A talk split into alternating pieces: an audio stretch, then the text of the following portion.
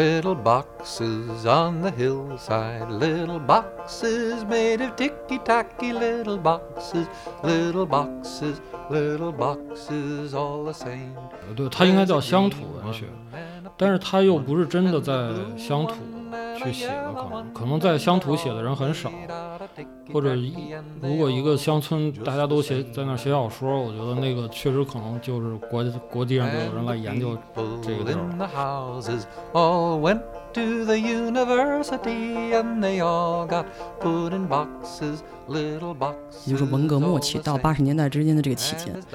城市题材是被认为低一等的，乡土题材和工业题材是被长期重视并且等级化了的。And they all play on the golf course and drink their martini dry and they all 我写《说不之乱》的时候是在那个新经典，在在在编一个《天使望故乡》一个书，七百多页，然后我连续看了三遍这个书，就是写这个主人公一家子的事儿。最后我做梦都是这个主人公一家子，什么爸爸妈妈都干嘛的这些事儿。And the boys go into business and marry and raise a family. 呃，侦探文学这种题材其实也是。算可以算是城市文学里题材里面的一种，并且它真的是伴随着西方这个城市化产生的一个一个类型。and a yellow one, and they all made out of ticky tacky, and they all look just the same. 那么，作为这样的一个复杂的、充满了各种惊喜的场域的话，我觉得中国真的是一个不二的场域，就是真的是在这里面，你可以作为作家，你可以找到所有你想要的，但只是说你怎么把它讲好，这一个讲好就就极其之难。one and a pink one and a blue one and a yellow one, and they're all made out of ticky tacky, and they all look just the same. 反正对于我本人来说，我觉得一个作家最大的素质应该是真诚。就是如果要是政策引导你，或者说哪个题材更受欢迎，然后你就去写它的话，这种中间的不真诚和你无法把控的东西，它早晚是要暴露出来的。而且读者其实眼睛里面看得清清楚楚。and they all get put in boxes and they all come out the same. And they all play on the golf course and drink their martini dry, and they all have pretty children, and the children go to school. 各位听众朋友，大家好，欢迎收听新一期的《剩余价值》，我是傅视野。我是黄月，那这一期除了我和黄月之外呢，我们还请了两位嘉宾，我们先让他们跟大家打个招呼吧。一位是朱越老师，呃，大家好，呃，朱越老师是后浪文学部的主编，然后他也被网友亲切地称为“秃顶会”的会长。这个等会儿可以让他自己来解释一下。同时，呃，在他他是一个编辑的同时，也是一个作家，然后他写小说。他之前的作品有一部叫《说不之乱》，还有一部叫《蒙着眼睛的旅行者》。那另外一位一位嘉宾呢，叫陈思安。大家好，嗯，陈三是小说家、诗人，然后戏剧编导。他最近有一本新的小说与大家见面，叫做《冒牌人生》。然后这个小说的责编呢是朱越老师，所以今天我们想请两位来和我们聊一下。呃，其实主要是聊一下城市文学这个问题，因为上一期大家也知道，我们做了一个读书的二十期的特别节目，然后在征集问题的过程中，其实我们发现我们的听众对于读书这件事情还是特别感兴趣的，所以呢，我们就乘胜追击，然后再做一期关于读书的节目，主要来讲一下这个城市文学的问题。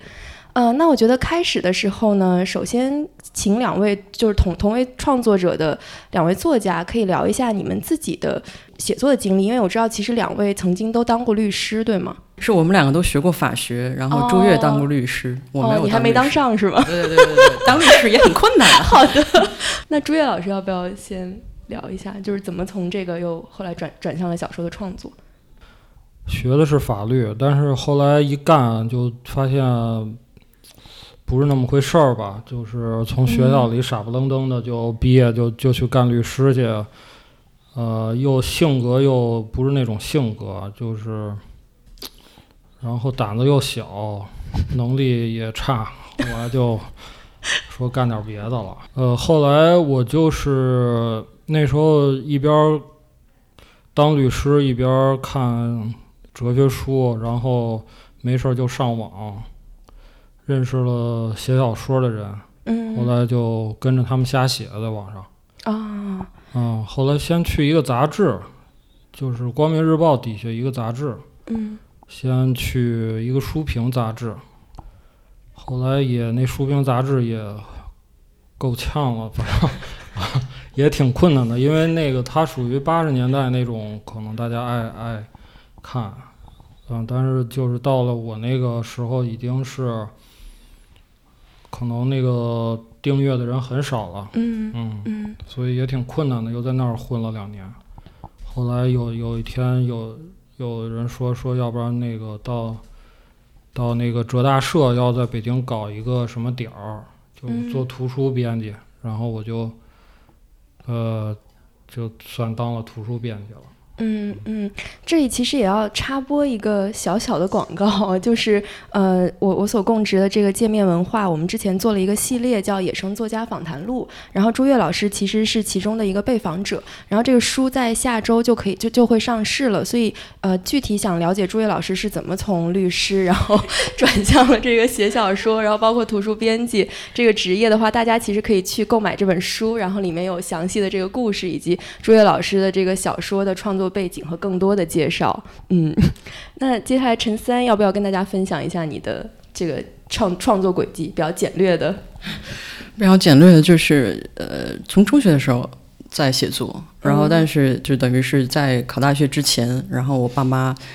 给了我特别大的一个误导，然后因为他们两个都学中文，然后我妈也写作，所以他们就跟我说说，呃，你要是学中文的话，你惨了，你以后永远都写不了作了，你天天在那儿背文学史，看的都是你不爱看的东西。嗯然后他就说那个你还是应该学点别的，比如说我觉得你这个思维特好，然后口才也好，你就应该学法学啊，当来将来可以对吧，当个律师什么的或者法官什么的。然后就这么着，我当时想的是应该可能因为那个时候法学录取分还比较高，所以我第一志愿报法学，第二志愿报中文，嗯想着是可能漏过去就不用学了，但是反正阴错阳差就学了。学完之后还是觉得完全不是自己想干的事儿。上大学实习期间，呃，遭遇了很多这种我觉得呃创伤吧，心灵创伤。我觉得，哎，还真的是干不了这个。思维再怎么活跃，可能也不太想做这个事情，所以后来就没有再做跟法律有关的工作。二零一三年之后，哦，就没有再呃做工作类的，嗯就辞职，一直在写作。嗯，所以这个《冒牌人生》是你的第三三部小说集吗？对，那我觉得接下来你要不要稍微介绍一下你这一本新书？就是因为因为今天我们是聊和城市有关的话题嘛，就其实我我看了你这个书之后，我会觉得说这其实是一个和城市经验非常相关的一本书，包括这个后面的这个也有介绍说有有一个介绍语写的是你所向往的光辉城市也许并不美丽，就我觉得这其实很切中你这个小说的主旨，就是在我看来它并不是一个。讲中产的，或者说臆想中的中产的一个城市，就像现在很多很多年轻的作者他们在写的这种东西，他反而是关注了城市比较阴暗的，就是比较黑暗的、比较底层的、比较看不见的部分。嗯，就这是我觉得比就对我来说比较特别的一个点。《王牌人生》整个这本书，呃，第一篇写的是地铁游侠周子瑜，呃，他的哦构思是从二零一四年的时候开始，他真的写出来的时候，其实已经到二零一五年了。在写这一篇的时候，其实就有一个很强烈的一个愿望，或者说很强烈的一个想法，是希望可以去写那些在城市生活的夹缝当中的人，嗯那些脱离了啊、呃人人都觉得是比较正确的生活轨道的那部分人。这个一方面的话，最开始其实就是直觉，因为有的时候作家，嗯，反正我是这样的，就是说你有的时候写一些东西，其实是凭着直觉开始的。那个时候我的直觉是因为大概我自己的生活状态，从一三年之后被调整为是在大家所认为的正常的生活轨道之外的这样的一种生活方式。所以我会特别关注那些主动选择了把自己撬离，呃，所谓正常人的那种生活轨道的这一部分人。另外一部分就是在这个城市高速发展的过程当中，可能在被这种强大的向心力甩到外面去的这部分人。所以有了这个思路之后，呃，陆陆续续写了一系列的短篇。嗯，在这一系列的短片当中，每一个篇目基本上都探讨了我比较关注的一类人或者是一种状态。哦，然后最后把它们汇成是一个合集，但是这个书名是朱越后来在所有的篇幅当中，他觉得这个适合做书名。嗯，你能不能给大家稍微讲一下冒，就是这个书名同名的这个小说，它大概是关于什么的？嗯，在整个这一篇也好，或者说在这十篇小说当中，都有一个统一的一个气质，或者说是一种调性，就是他们每一个人看起来都是很特别的。比较少见，就是你在生活当中，你会觉得好像你身边没有这样的人，但是你仔细想一想，你会相信在什么地方一定存在着一个那样的人，是那样生活的，嗯，大概是这样的一些人，但是他们之间形成了某种神秘的连接，就是一种既孤立又连接在一起的群体感，好像是一群都选择了这样生活的人，但是他们最终找到了彼此。所以冒牌人生其实在里面就是想说这个事情。你刚才这样解读起来，我就想起来了那个基耶夫洛夫斯基那个《十戒》，就是一群零散的人，然后每个人都有自己生活阴暗的一面，但他们生活中总有一些共同的东西，总有一个比如陌生人是穿插于他们中间的，然后总有一个建筑会出现在每个人的生活当中。其实这本《冒牌人生》，我最喜欢的一篇是第二篇，就是那个中场，就是写哦中局啊，sorry。就是一个呃一个剧评人嘛，他就看靠在剧场看话剧，然后来写评论为生。然后，但是有一天他突然觉得他自己看不下去了，他一到剧场就会犯困。然后这件事情让他非常非常的紧张。然后我最开始跟师野聊这本书的时候，也是觉得这篇最有趣，因为它首先结合了你个人的经验，就你是编剧，你又是导演，你可能有很多工作时间是在剧场里度过的。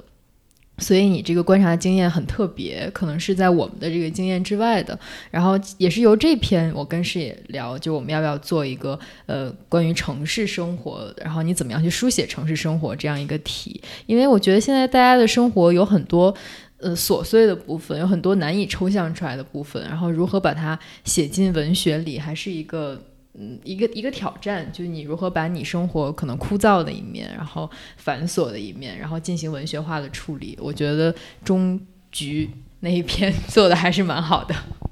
呃，其实朱越也特别喜欢中局那一篇儿，嗯，我也很喜欢。哦，张场外的张之奇说他也很喜欢。OK，呃，对，因为那一篇儿的话，就像你们说的，呃，跟我的另外一个职业的身份有直接的相关。实际上，我在过去的几年当中写了特别多跟剧场有关的小说，然后呃，当过了某一个时间阶段，然后我把它们放在一起统一看的时候，我会发现有一个特别强烈的特点，就是呃，当一个作家，呃，其实不应该这么泛泛的讲啊，反正就是对于我个人来说吧，想要去写一个与你的职业特别特别相关的东西，嗯，不是说作为作家本身。哦，写作这件事，而是说，比如说你干其他的，甚至说你是一个父亲，你是一个母亲这样的一个事情，那其实充满了危险，因为你把你自己另外一个职业的身份当中那些特别具有神秘感的东西，需要用一种经验式的或者是反经验式的东西去把它提炼给别人看。在这当中，既有可能暴露你在文学上的一些企图，也有可能暴露你在另外一个职业上的一些想法，所以我会呃很慎重的去看待所有的这些跟戏剧有关的小说。但是这篇我我觉得为什么会大家很喜欢，可能是因为它有当中有非常强烈、能够清晰辨认的东西，不管你是说其中的这种荒诞感，就好像做一个作家，然后打开 Word 文档就陷入瘫痪。然后一个画家拿起画笔就突然失去知觉，剧作家，然后一走进剧院，然后就长睡不醒。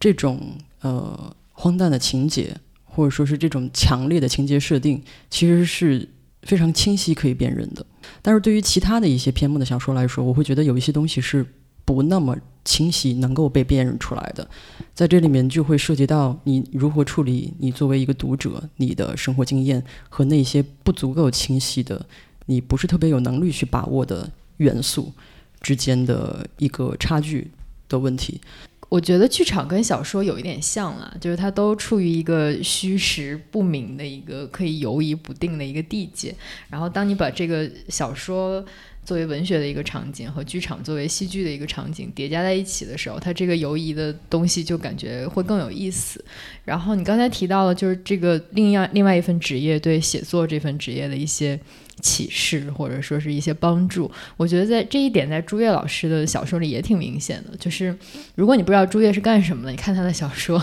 也能猜出来，他可能是一个以文字为生的。就包括在他的小说叫《原路追踪》里面，然后那个文学或者小说的书页就是作为这个刀刻的货币存在的。那在《说不之乱》里面，小说可能就成了人的一种病，然后人的一种意识的状态。所以。朱越老师，你写这些作品跟你的工作有关系吗？或者你觉得这是一种抽象的文学化的方式吗？嗯，呃，是有关系的。就是就像那个终局那个，我为什么很有共鸣呢？因为我我作为一个编辑，我其实也是和那个剧评家很像。就我成天看小说，看小说，然后还得给他们写文案，然后想啊想到底写什么文案，然后。然后写完文案还得写推荐呀，还得还得到处去想词儿啊什么的。然后，当然就是就是因为我我们等于成天在看小说，我上班看小说，下下班还得找时间看小说，就是所以慢慢慢慢的就是觉得确实有一种淤积的那种感觉。我写《说不之乱》的时候是在那个。新经典再再再编一个《天使望故乡》一个书，七百多页，然后我连续看了三遍这个书，就是写这个主人公一家子的事儿。最后我做梦都是这个主人公一家子，什么爸爸妈妈都干嘛的这些事儿。哦，所以就是当时看这个，因为我那时候什么《都柏林人》上来就是三遍，然后什么了了不起盖茨比。他那个翻译成《大亨小传》也是上来就是三遍，然后可能飞速的还得再看一遍，就这么看看看，我就觉得我好像把这书搁一边，让我再再写一遍，马上再给它写下来，我也能写出来，就就是这种，所以写了那个《说不之乱》和那个《原路追踪》，大大概都是那时候写的。那时候就是确实这当编辑把我这个阅读阅读量 保保证了。我觉得说回到那个陈三刚讲的，他说有他他他的其他一些篇目其实有一些模糊的部分，我觉得是不是可以呃讲到另外一篇，就是我特别感兴趣的叫大娘这一篇。嗯，然后就是就是，我觉得刚刚就就这其实涉及到一个身份的问题，因为大娘这个她讲的其实是一个，就是它是一个都市里的偏乡村的经验，就是在我看来是这样，它其实是有一个乡村和都市的对立，然后包括你之前说的，它其实是一个民间同态复仇的故事，你要不要先给大家介绍一下这个故事大大致是讲什么的？嗯，这个故事最开始的时候其实是有原型的，嗯。虽然说出来可能就没意思了，但是呃，这个原型是一个，在我看来是一个非常强烈的故事，所以可能说出来很多人都知道，就是在河北的农村啊，有位女性，在她很年轻的时候，三十出头，然后因为这个嗯村里面占地的一些口角，然后村里面有一家兄弟特别多的人，四个兄弟，就跟她的丈夫发生口角，然后四个人一起用锄头就把她丈夫给打死了。当然我们。也看到过这样的社会新闻，但是这位女性她就是选择了一个特别特别不一样的方式，她用长达十几年的时间一直在追凶，然后自己通过各种各样的方式，呃，脚步可以说是遍布了什么新疆，然后甘肃、内蒙古等等等等，就最后把这四个人凭他一己之力全部都捉拿归案。当然不是说他去捉的啊，就是说他，嗯，因为这个人逃逃逃逃离了之后，就是公安部就会发那个通缉令。但是基本上，如果他比如说躲在黑煤窑，或者躲在什么特别让人难找到的地方，还是警察很难去抓。所以他他的任务主要就是呃，用各种各样的方法，像一个侦探一样，去找到他们所在地的线索，然后最后再报警，然后让警察把他们都抓起来。这个讲起来有点长，但是这是我最初的一个呃吸引我的地方。吸引我的地方不在于他的这个追索的传奇性，因为这本身确实是够传奇的。让我特别震惊的一点是，我发现他自己在追凶的过程当中创造了一个网络，就是当他再去探访一些黑煤窑，或者说是不需要身份证可以打工的一些呃小的村落的制造的厂厂点的时候，他会发现在那里面隐藏了很多就身上都背负着案件的人。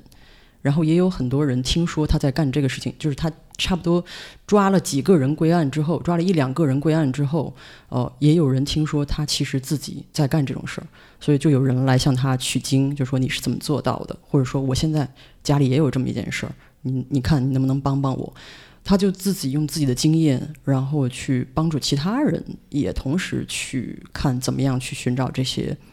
呃，家里面背负了命案的这些仇人，或者也怎么样也好，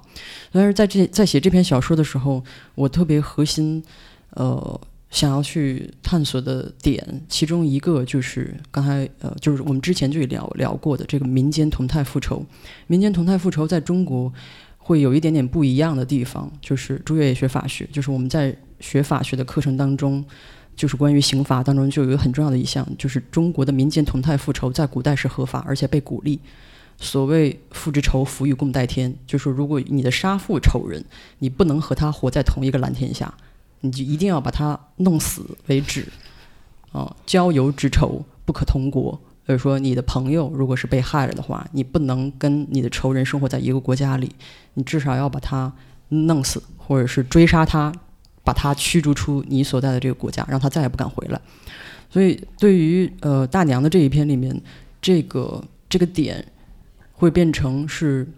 我不愿意把它称之为是在法律和江湖之间的二元对立，而是这样的一些人，他们在寻找在这个两者之间没有落脚点的那个夹缝当中，如何去缝合它。还有就是刚才也一直在讨论的这个连接。就是他帮助自己，他做什么我都觉得不意外，但是他愿意去帮助别人，甚至把它发展成是一个更庞大的、相互连接的，因为这些人有着同样的这个痛苦的记忆或者说是命案吧，然后被连接在一起，去寻找在这个夹缝当中互相扶持着，怎么样把这个网给它织得更密，或者说是如何去帮持对方寻找这个自处的点，所以这在里面是我特别感兴趣的一个点。嗯，那从一个创作者的角度，比如说写终局，你刚刚也提到说，其实因为你这个编剧的身份嘛，你其实会和这个小说里的人物或者说这些故事会更近一点。那你是不是会感觉说，在创作大娘的时候，你你你的距离其实离他们会有点远？因为之前其实我们也讨论过这个问题，就是我看这个小说的时候，我是会觉得。有一点落入了对于进城务工群体的刻板印象，比如说他们不用手机，或者说那个就是那个主人公他其实不能理解为什么通过一个手警察通过一个手机号就可以找到人。然后我就在想说，在现在一个比如说农村的小孩留守儿童都打王者荣耀的这样一个年代，这样一个时代，这个你你你所建构出来的这种形象，它是否还是可能的？然后我就会想到说，这是不是一种刻板印象？首先，你可能看差了，它里面不仅没有不用手机，所有人都在玩手机。就是他放工之后的话的，就是中间有写到一个场景，就是放工之后的话，大家都玩手机。对，但是实际上为什么他不能够理解有一个手机号就能抓到人呢？这个恰恰是我现在特别关注的一个点，就是在高速发达的每个人都可以即时拥有的超级科技和实际上这些科技能够做到的东西之间的一个差距。就好像我们新的身份证是要收集你的面部 ID，然后还有你的指纹的。包括在马路上那么多高清的摄像头，它们主要的功能是拍这个交通肇事，但实际上它们完全可以实现其他的东西。每一个生活在其中的人，不只是说进城务工人员，而是说几乎所有人，其实都生活在一种非常大的无意识当中，就是我们不断的在向手机交出我们自己的隐私，但实际上你不知道这些隐私最终能够变成什么，能够对于你来说意味着什么。你的这个观察可能有点问题，但另外一方面说的话，其实它引起了我一个很感兴趣的点，就是说我们作为城市背景的作家，到底怎么样去处理那些与我们的成长经验有所差距的东西？嗯，对于我个人来说的话，我会觉得那是我特别有兴趣的一个东西。我对于跟我特别经验相像的生活或者说是人，一点兴趣都没有。当然，很有可能也是因为大量的人都在写这种东西。但是另外一个有意思的是，嗯，当我们在看待一个，不是说单指我啊，就是只是说泛泛而讲，当我们在看待一个呃城市背景的作家去描写呃乡土题材也好，或者说是农村题材也好，在这里面大家首当其冲都会会对他有一个判断，就是你是否能代言你所描写的这个群体，或者是你是否意识到你想要代言这个群体，或者说是去描写他们的生活。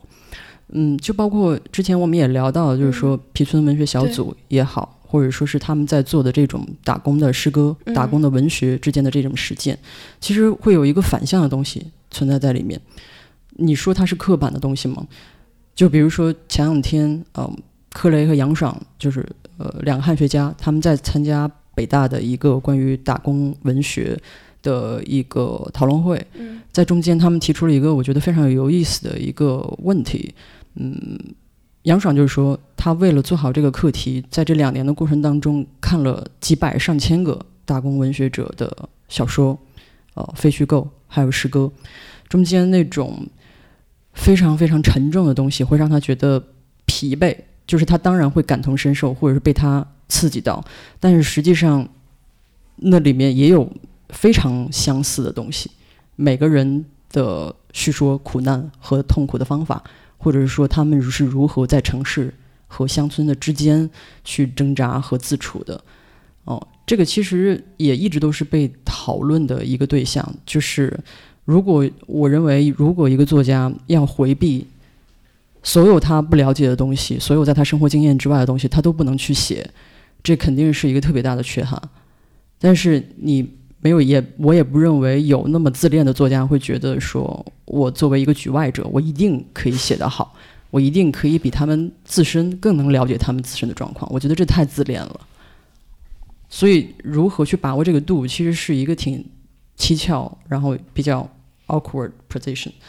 但是，我会觉得是我想去尝试的一个事情。嗯，说到这个，我也想到，就是我上上上个周末去参加了一个那个芝加哥大学的人类学的学术会议，然后其中就有一个清华的硕士，一个小姑娘，她做的就是皮村文学的研究，然后她的那个视角就是非常的，就是她首先给他们贴上了一个标签，说这这帮人他们写的是打工文学，但其实她并没有审视说他就是并没有从文学的标准来评判这些人的作品，就我觉得这也是现在大家对一谈到打工文学很很就是。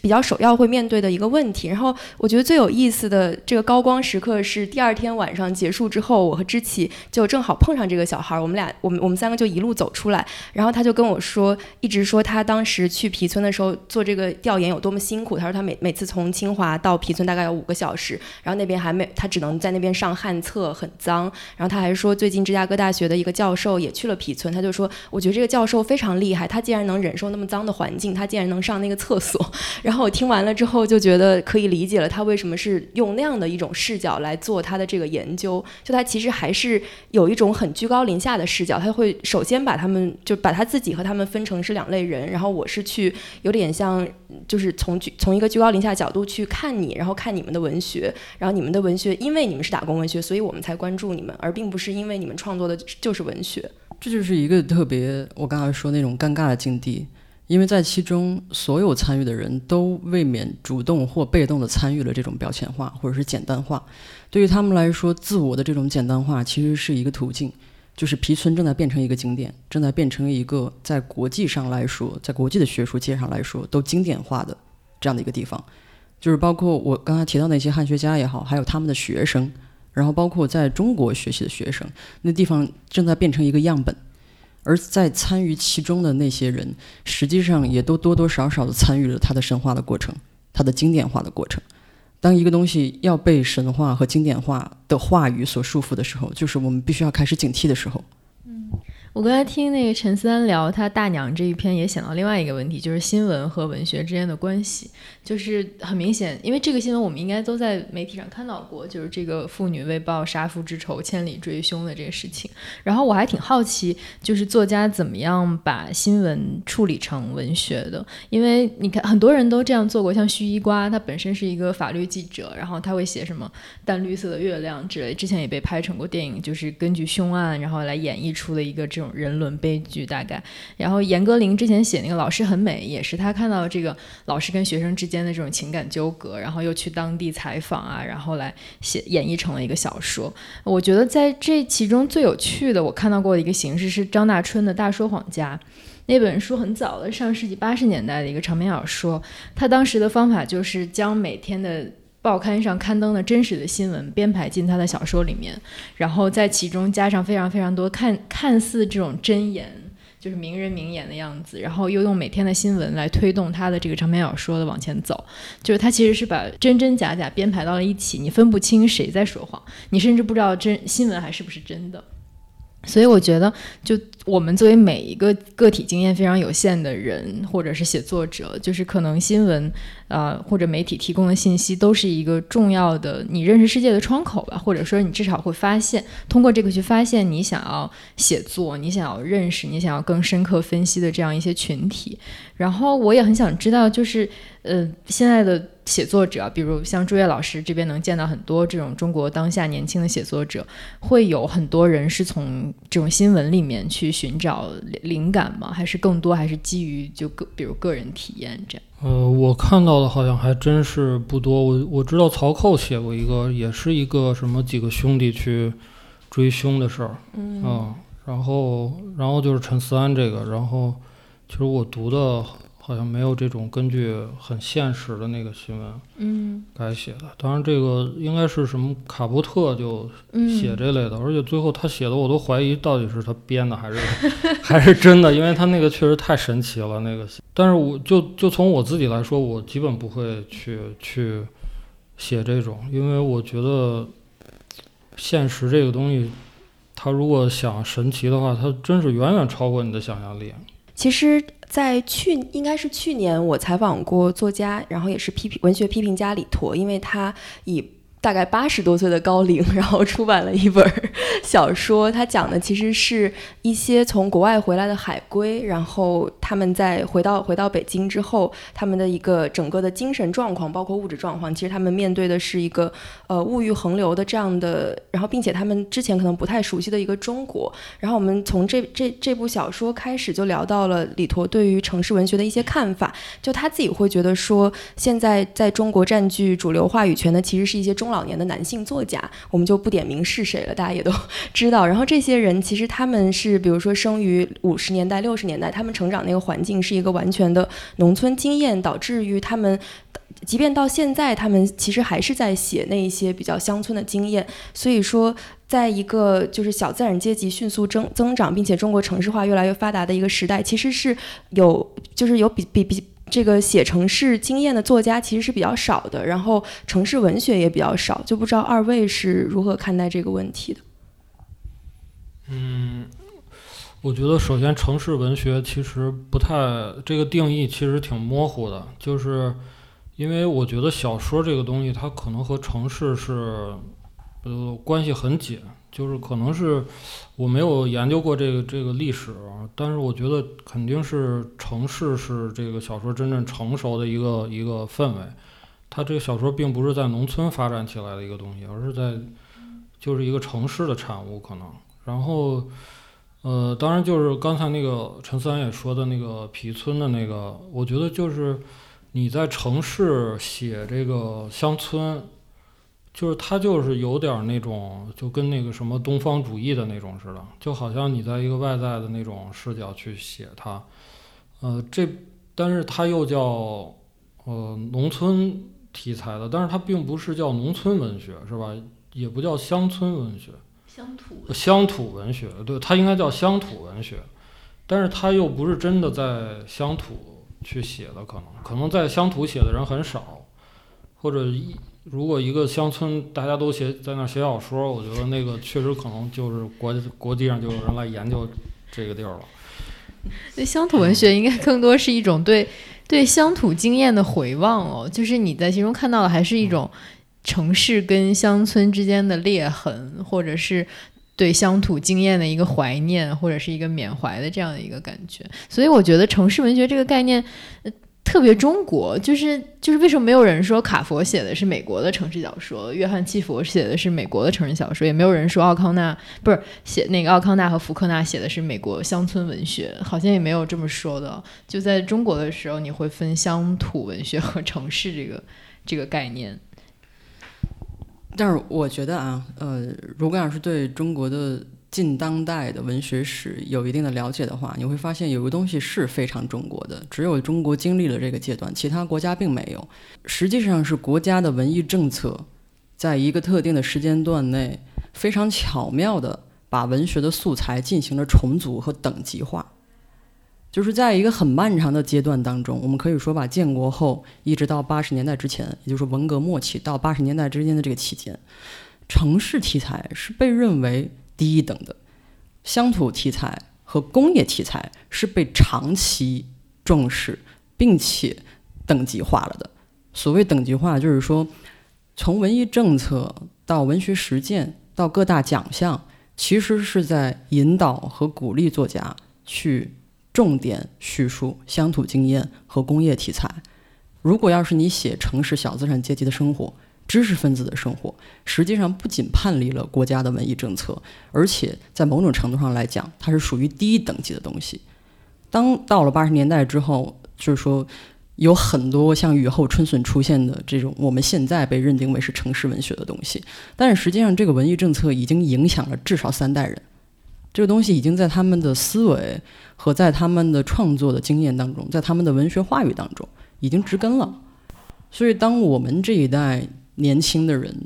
成长起来的时候，其实这个面貌是有可能发生一个本质性的变化的，因为我们大部分的大部分的这一批作家，实际上没有经历那个年代，没有经历这个被等级化的文学题材的这个过程。其次就是，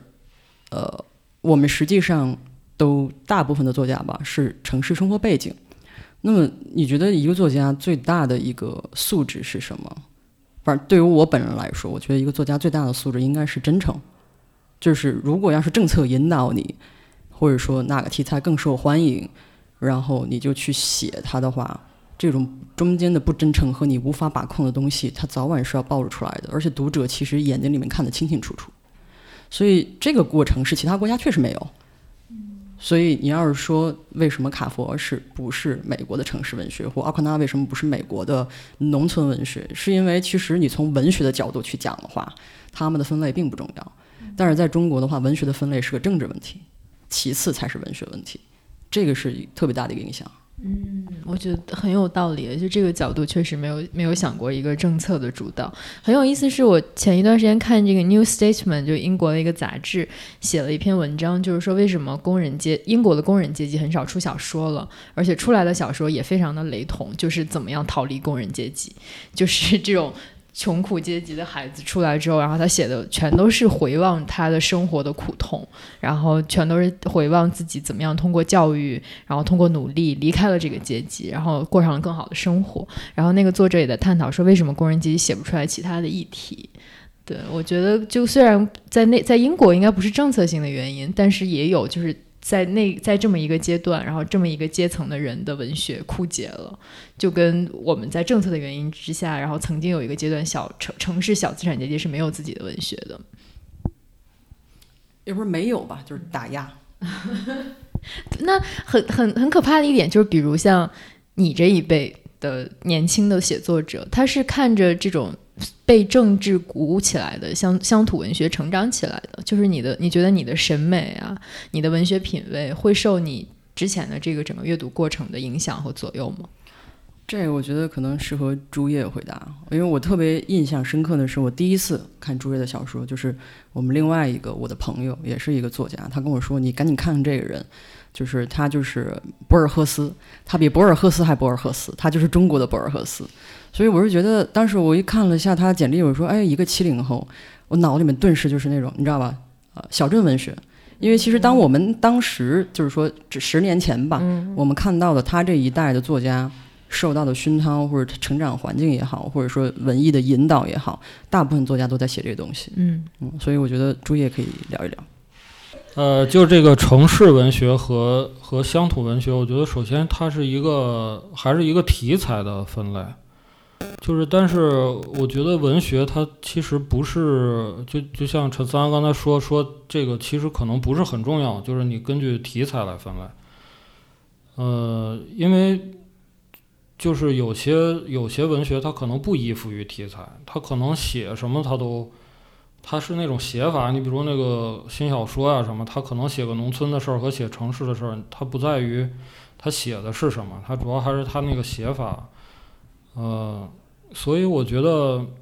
我可能就是这种切入点，我本身就没有没有太多的考虑乡村还是还是城市。就是我我这个切入点可能一开始就是从一种写法入手的，就是可能对这种写法感兴趣。就黄月说了这个是不是一个中国分类的问题？我其实也在想这个问题，然后我就在想我看过的一些西方文学，就我觉得真的可能和朱越老师说的很像，就是小说是和城市紧紧关联在一起的。因为我就记得我之前研究生的时候读那个华兹华斯的序曲，然后就这序曲是他的一个算半自传的一个长诗吧，然后就是他他从一一八零五年开始创作，然后直到他。一八五零年去世的时候，他还在反复修改的一个诗。然后这里面就讲到说，他童年是在英国的小镇生活，然后呃后来讲到他上学，以及到后来他假期会到伦敦去，就是有点像参观和游览。然后他在那个伦敦那一章里面就讲到他第一次面对大城市的那种经验。然后他就说他在街上看到那种很拥挤的汹涌的人潮来来往往，然后这里面就有黑人啊、白人啊。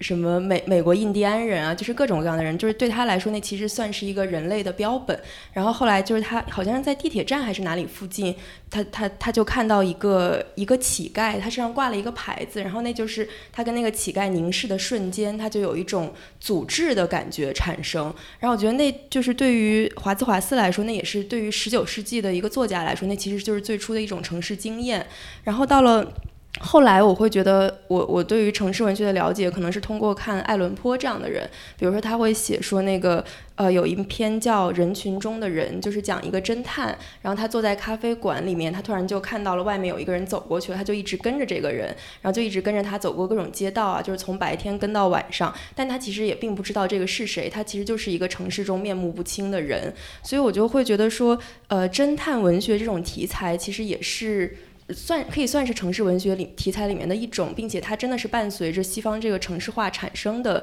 一个一个类型。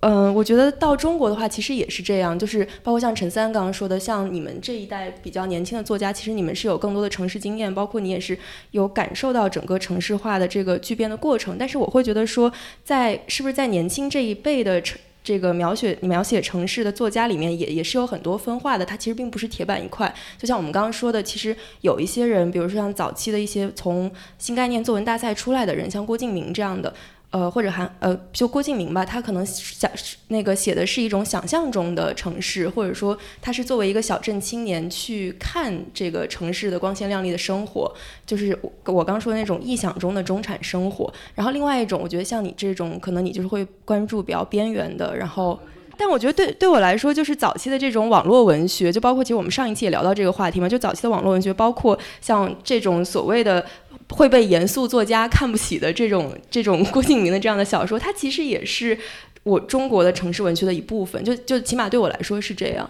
嗯，我不知道你们怎么看这个问题。分化当然是一个现在已经嗯毋庸置疑的这样的一个情况。但是我个人会觉得的话，就像朱叶刚才也说了，其实题材不是最关键的。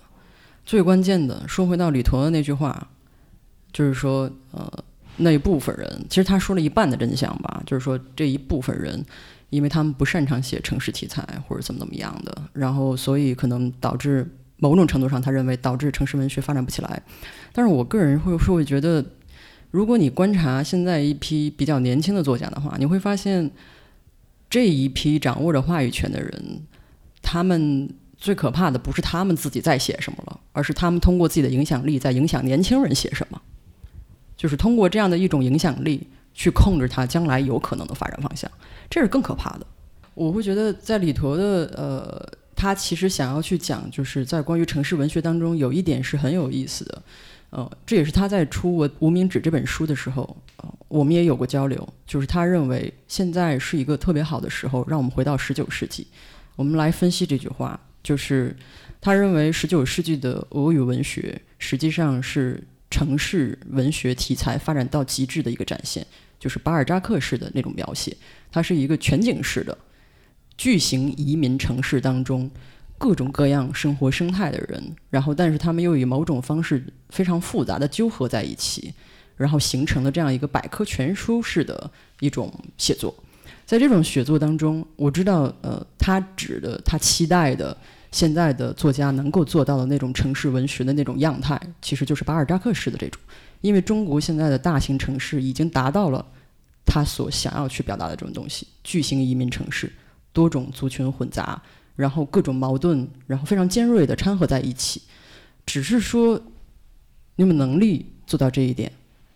这是一点。另外一点就是国家允不允许你做到这一点？再次，其实就是说落实到那个问题，就是说，读者已经不是十九世纪的读者。如果我们不是去攫取住那个精神性的东西，而是在叙述文学技巧层面去恢复到十九世纪的写作，谁看啊？是没有读者的。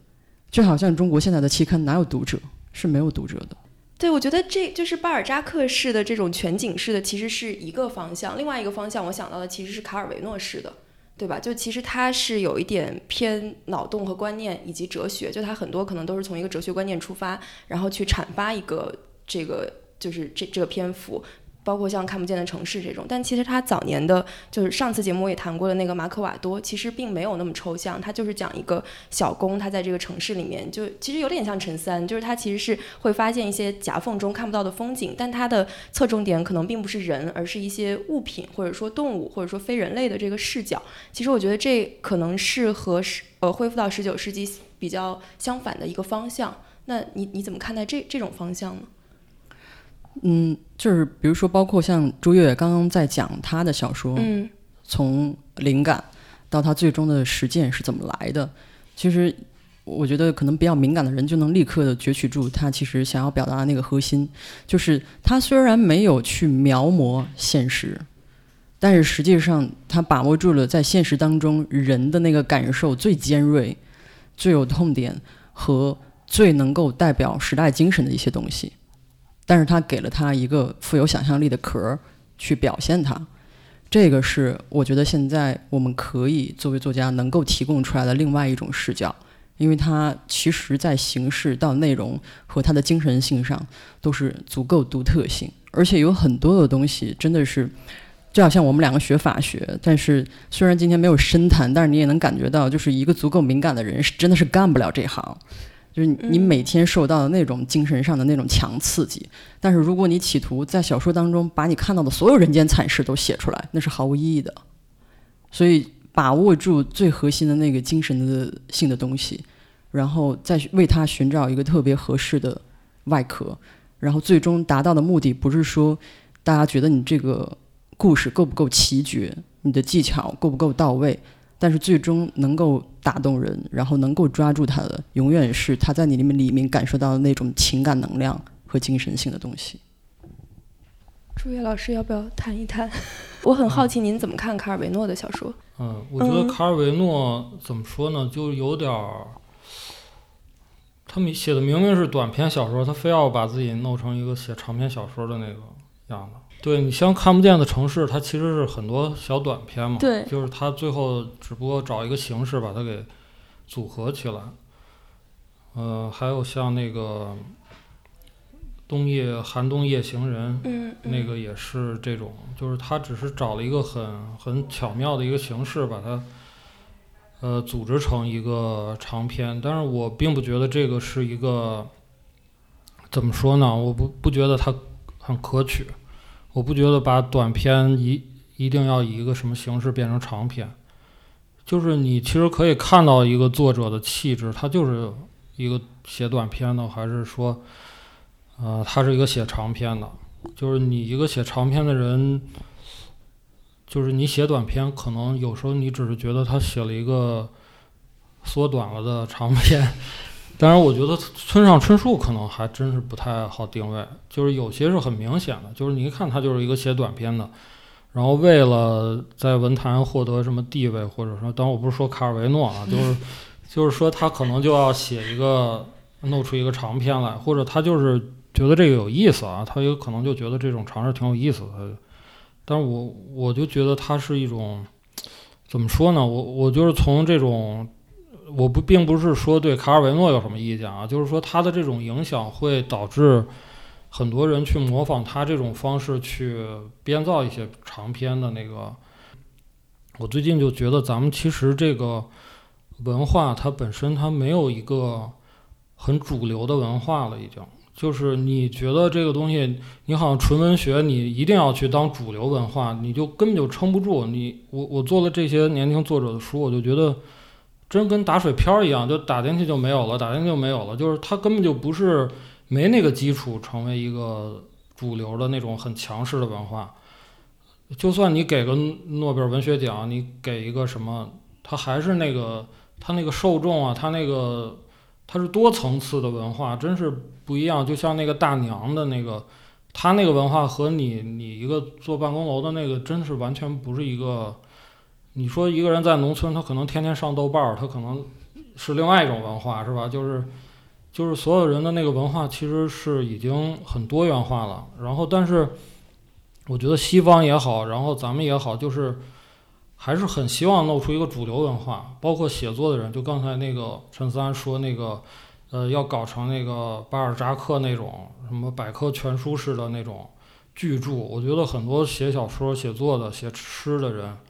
都是受这种东西的那个误导，就是我要跟孔子似的再弄一个一个经出来，是吧？就是要为天地立心啊，什么就那那种雄心壮志，但是就是。本身我们这个先天就不足，就是你这个传统文化和现代生活已经脱脱节了，然后你外国的那些东西，你又其实它不是你土真正自生自发的东西，所以你本来先天不足，然后你那个雄心壮志又比世界最其他国家人都大，我一定要怎么怎么着，就是我觉得这种其实是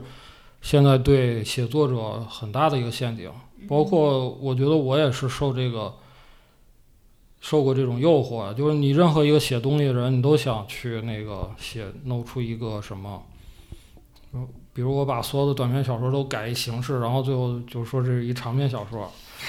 然后就是弄一个天方夜谭那种，是吧？就是一个女的给人国王讲故事，一个一个。但是我觉得这个就是一个是自欺欺人，一个是他。扔出去还是打水漂。这个文化这东西不是说你写了十万多一千万字一多少万字，那你只是用了那么多纸，就是你最后真正到那个它吸收不了，这个整个就是不是这么一个一个环境，你知道吗？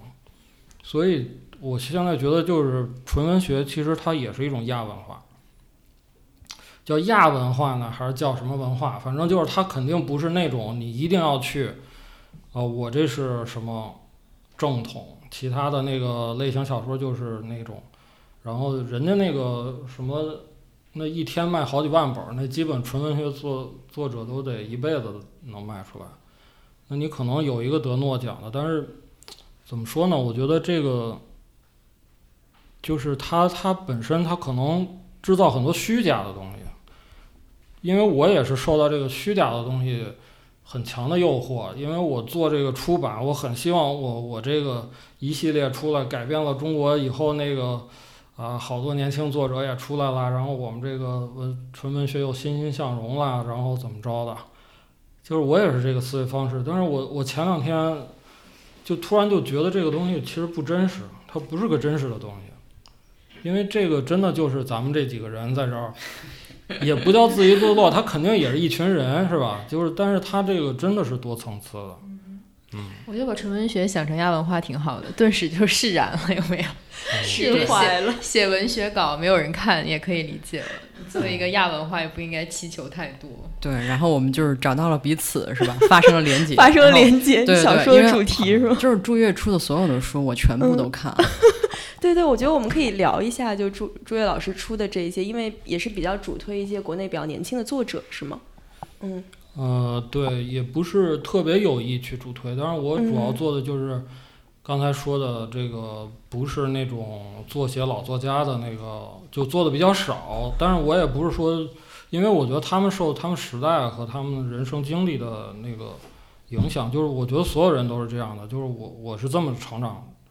长大的我，我也不能，我肯定带着我各种各样的那种局限，跳不出来的是。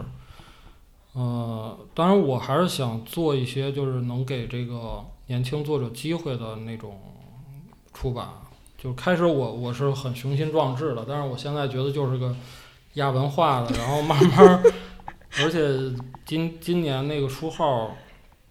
削减，其实这个书号削减对这种新兴的这种呃原创的文学，年轻人的其实是重创。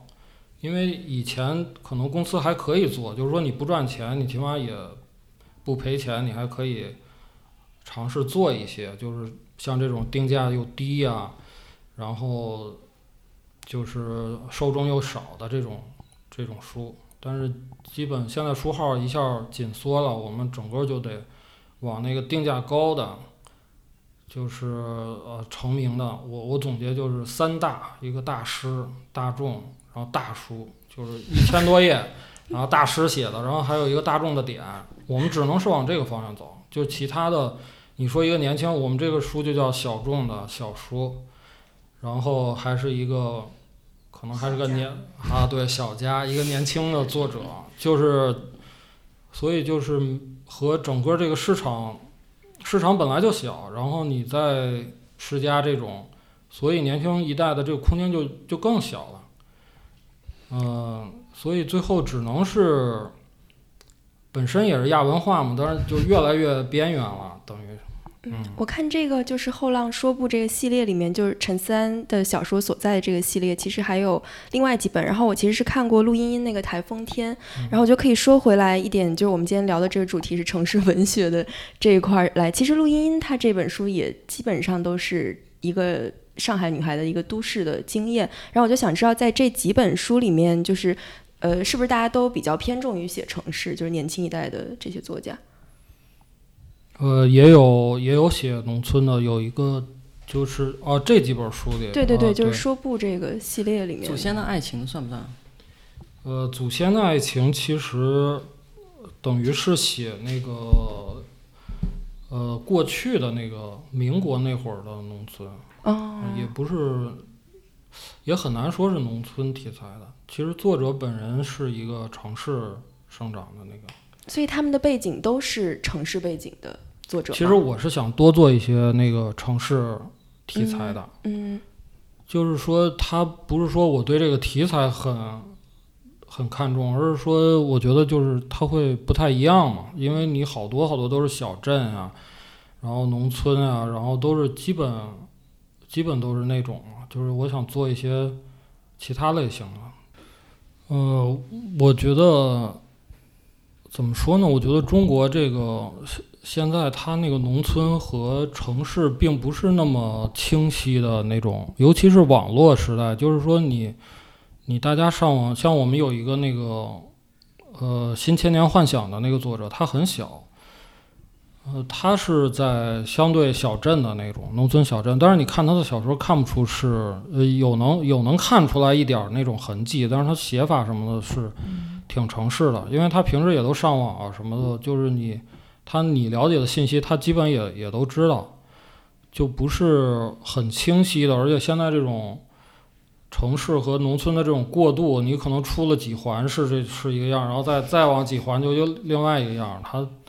它就是它不是一个很清晰的划分，而且很多农村经验的到城市又生活呀，就是很多，嗯、嗯流动性也很强。而且关键是，我觉得怎么说呢，就是一个民哲的那种思维啊。我觉得这个人类发展最后它就是一个，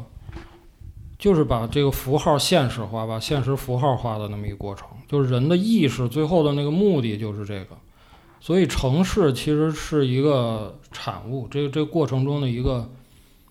就是它符号现实化了，现实符号化了。就是你到城市里，其实就是这种。当然，具体我还说不太清楚怎么着就叫符号化啊，就是它就是不是一个自然的东西，它是人赋予它的一套规则、一套意义，是吧？呃，我觉得最后这个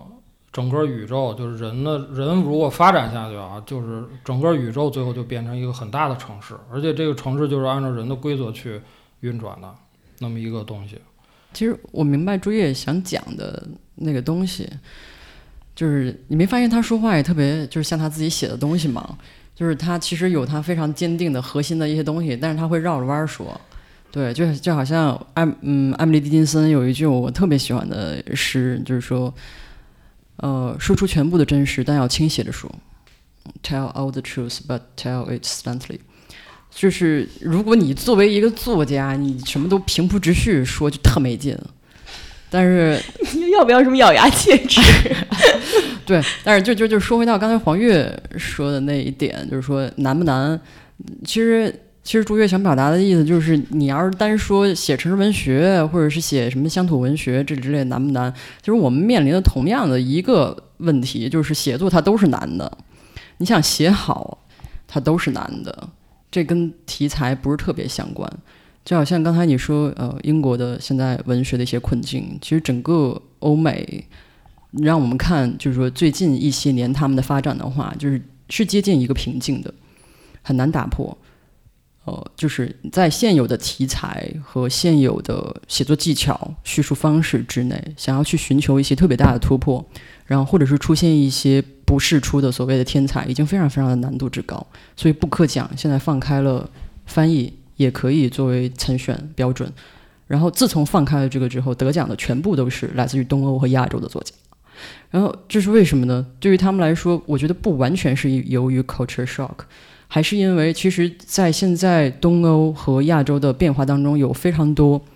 令人惊喜的存在。那么，作为这样的一个复杂的、充满了各种惊喜的场域的话，我觉得中国真的是一个不二的场域，就是真的是。在这里面，你可以作为作家，你可以找到所有你想要的，但只是说你怎么把它讲好，这一个讲好就就极其之难。那我觉得今天其实整个对话都挺有趣的，因为我们一开始预设真的是和两位聊一下城市和乡村，呃，城市文学的问题，然后到最后，其实，在聊天的过程中，这个概念以及这个城市和乡村的二元对立，其实是逐渐被两位解构掉了。然后我们也能看到说他们是两个非常真诚的创作者，然后也希望大家能多多关注他们的作品。好，那我们感谢大家收听，我们下期再见。Little boxes on the hillside, little boxes made of ticky tacky, little boxes, little boxes, little boxes. 感谢大家收听，你可以在 Podcast 喜马拉雅上关注我们，也可以在微博上搜索我们。我们的微博是剩余价值 Surplus Value。Just the same.